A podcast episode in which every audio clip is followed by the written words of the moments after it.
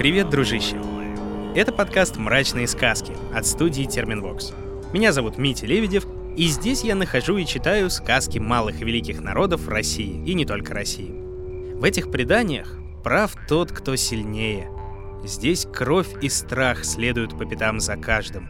И даже чистым сердцам иной раз не под силу бывает бороться со всепоглощающим злом. На то они и мрачные сказки.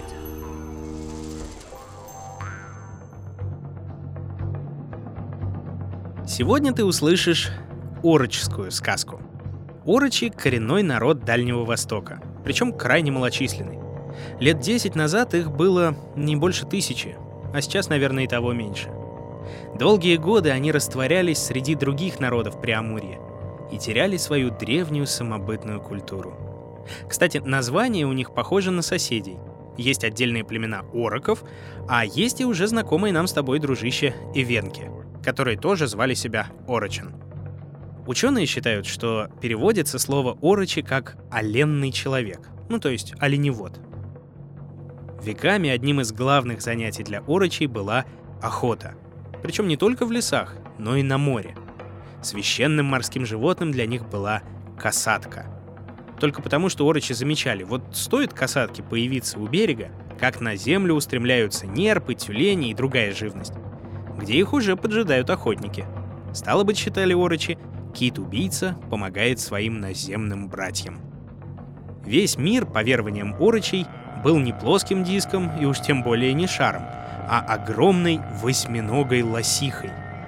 Земля была ее кожей, деревья шерстью, кости горами, а животные и птицы — паразитами и насекомыми. А где-то вдали, на самом краю земли, росло железное дерево — на котором жила птица Кори. Вместо носа у нее пешня, ну это такая штука, чтобы прорубь во льду делать. Вместо крыльев сабли, а вместо хвоста копье. Но и по соседству с людьми много всякой нечисти водится. Вот как рассказывают орочи. Да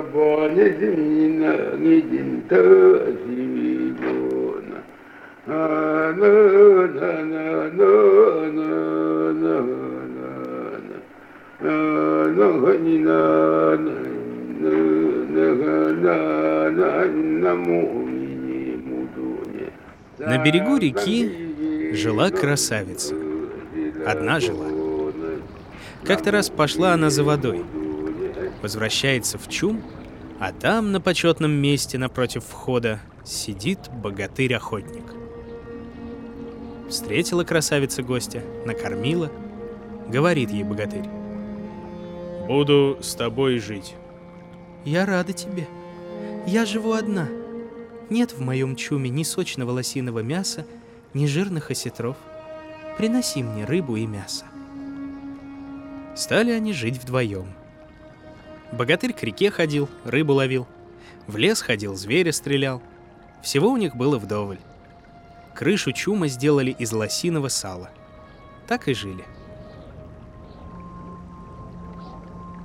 Однажды охотник в тайге был.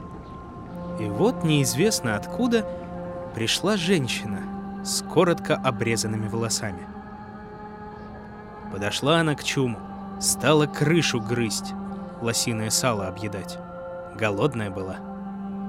Красавица вышла, смотрит, женщина из чужой земли. Одежда на ней чужая, не из рыбьей кожи, а из звериной.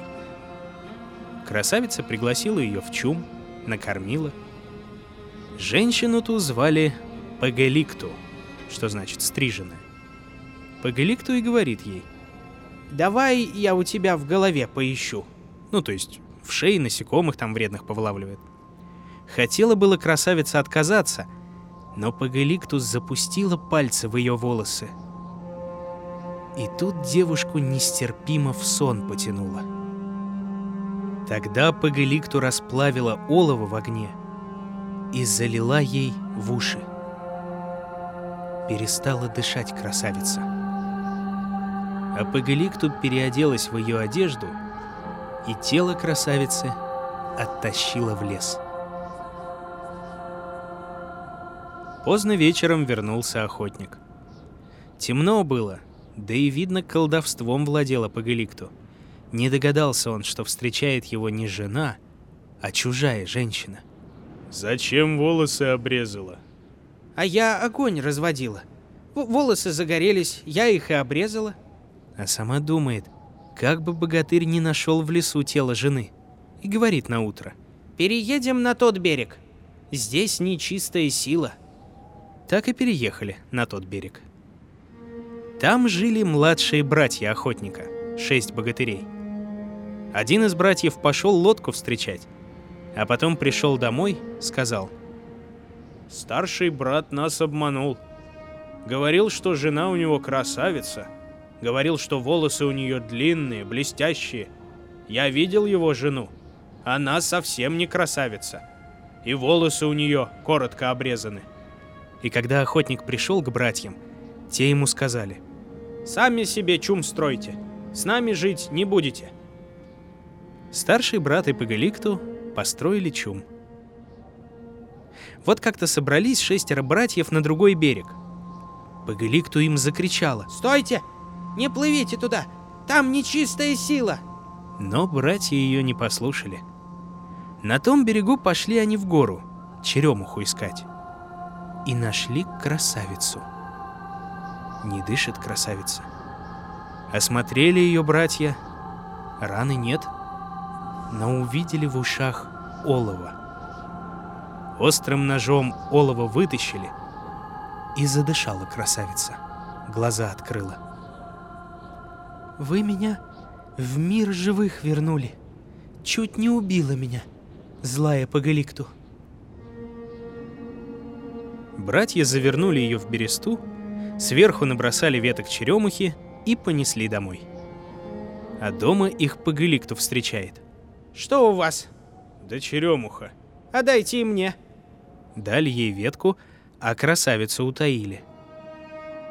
Как пришли домой, стали вместе с ней над стриженной смеяться.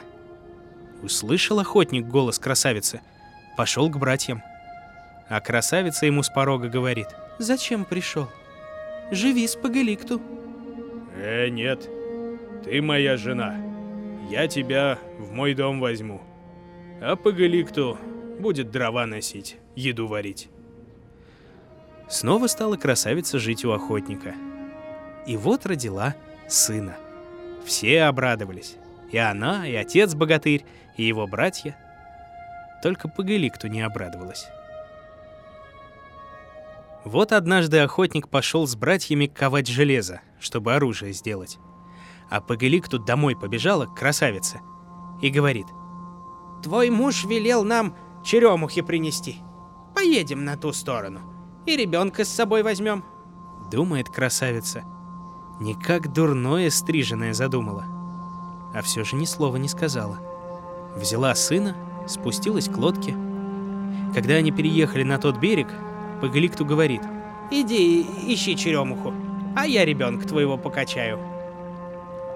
Отдала ей красавица ребенка и пошла в гору.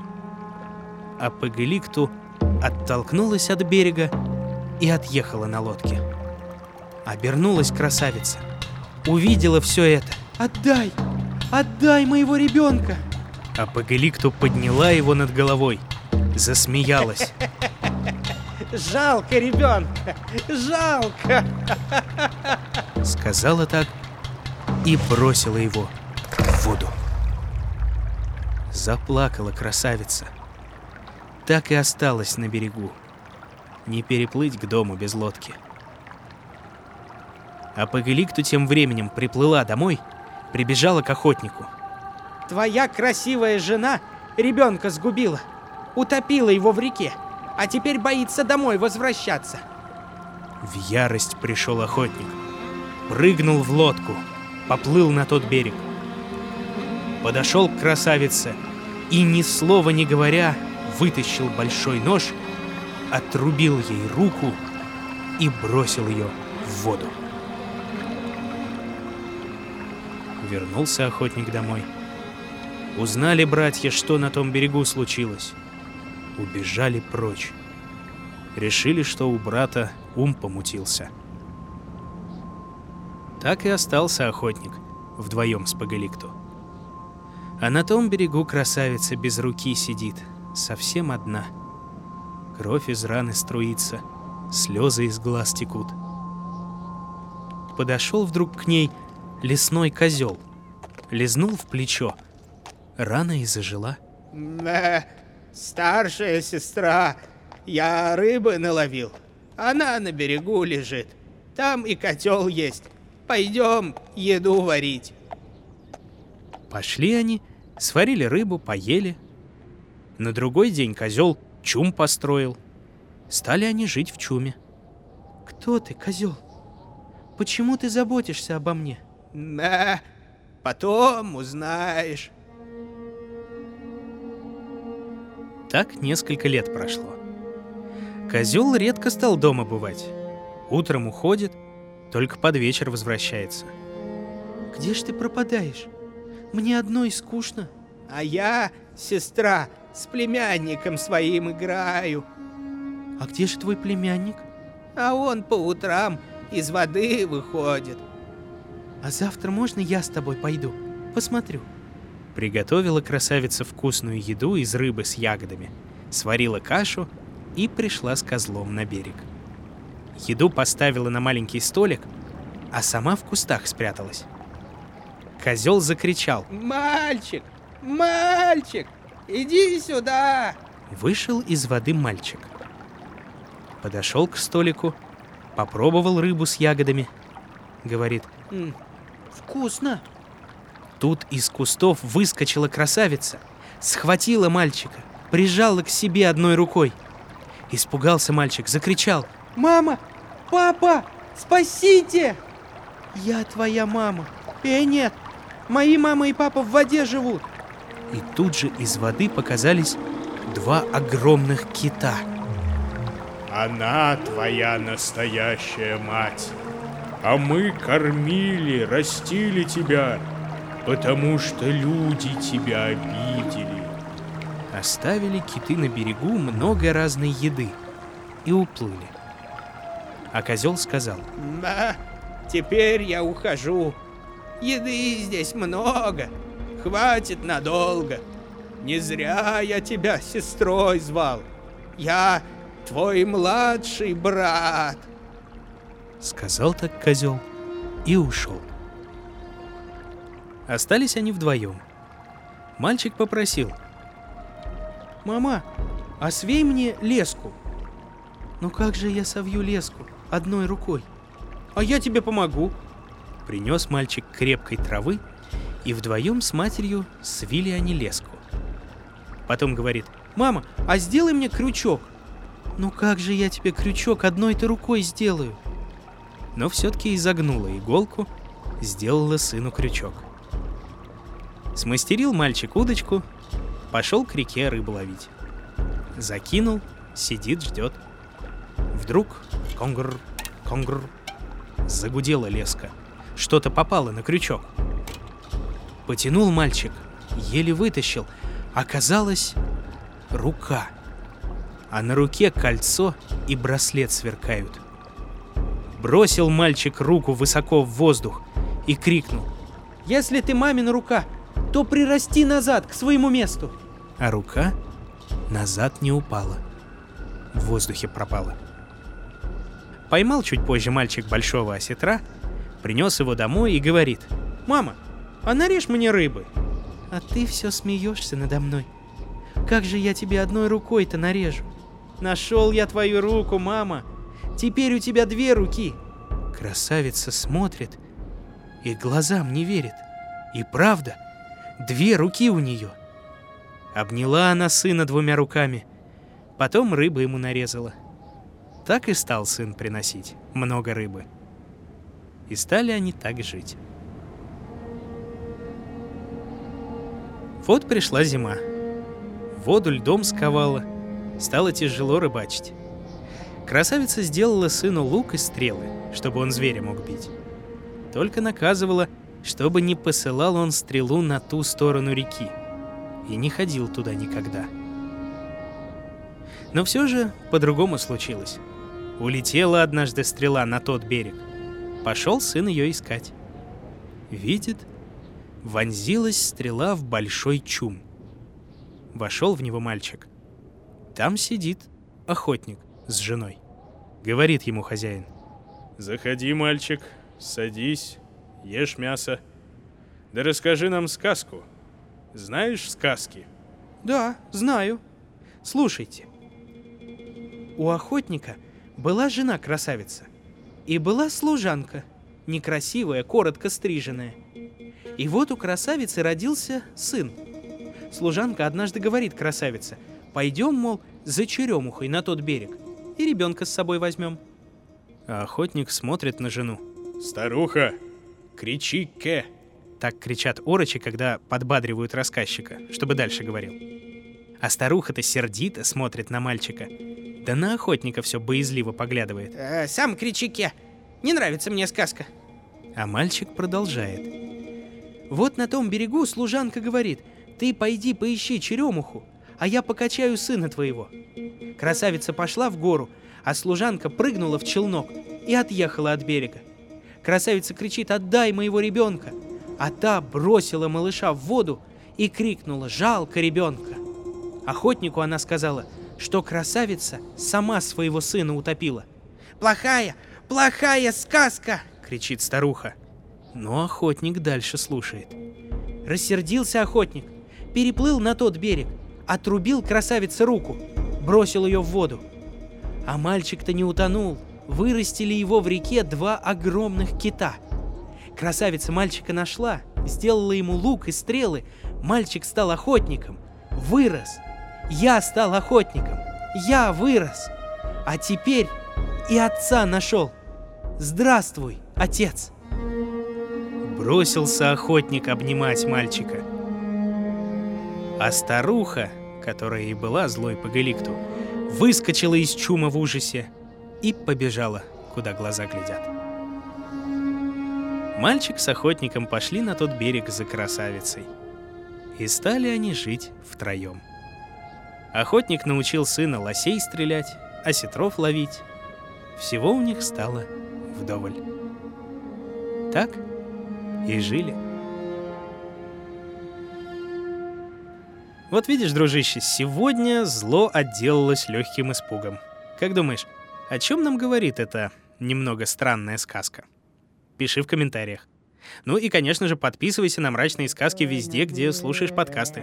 Найти их можно в мобильном приложении на сайте SoundStream, в Apple и Google подкастах, на Кастбоксе, Яндекс Музыке, Spotify и YouTube. Ставь оценки, делись с друзьями, а мне советуй другие мрачные сказки, которые можно без зазрения совести прочитать в этом подкасте. Ну а на сегодня все, дружище все.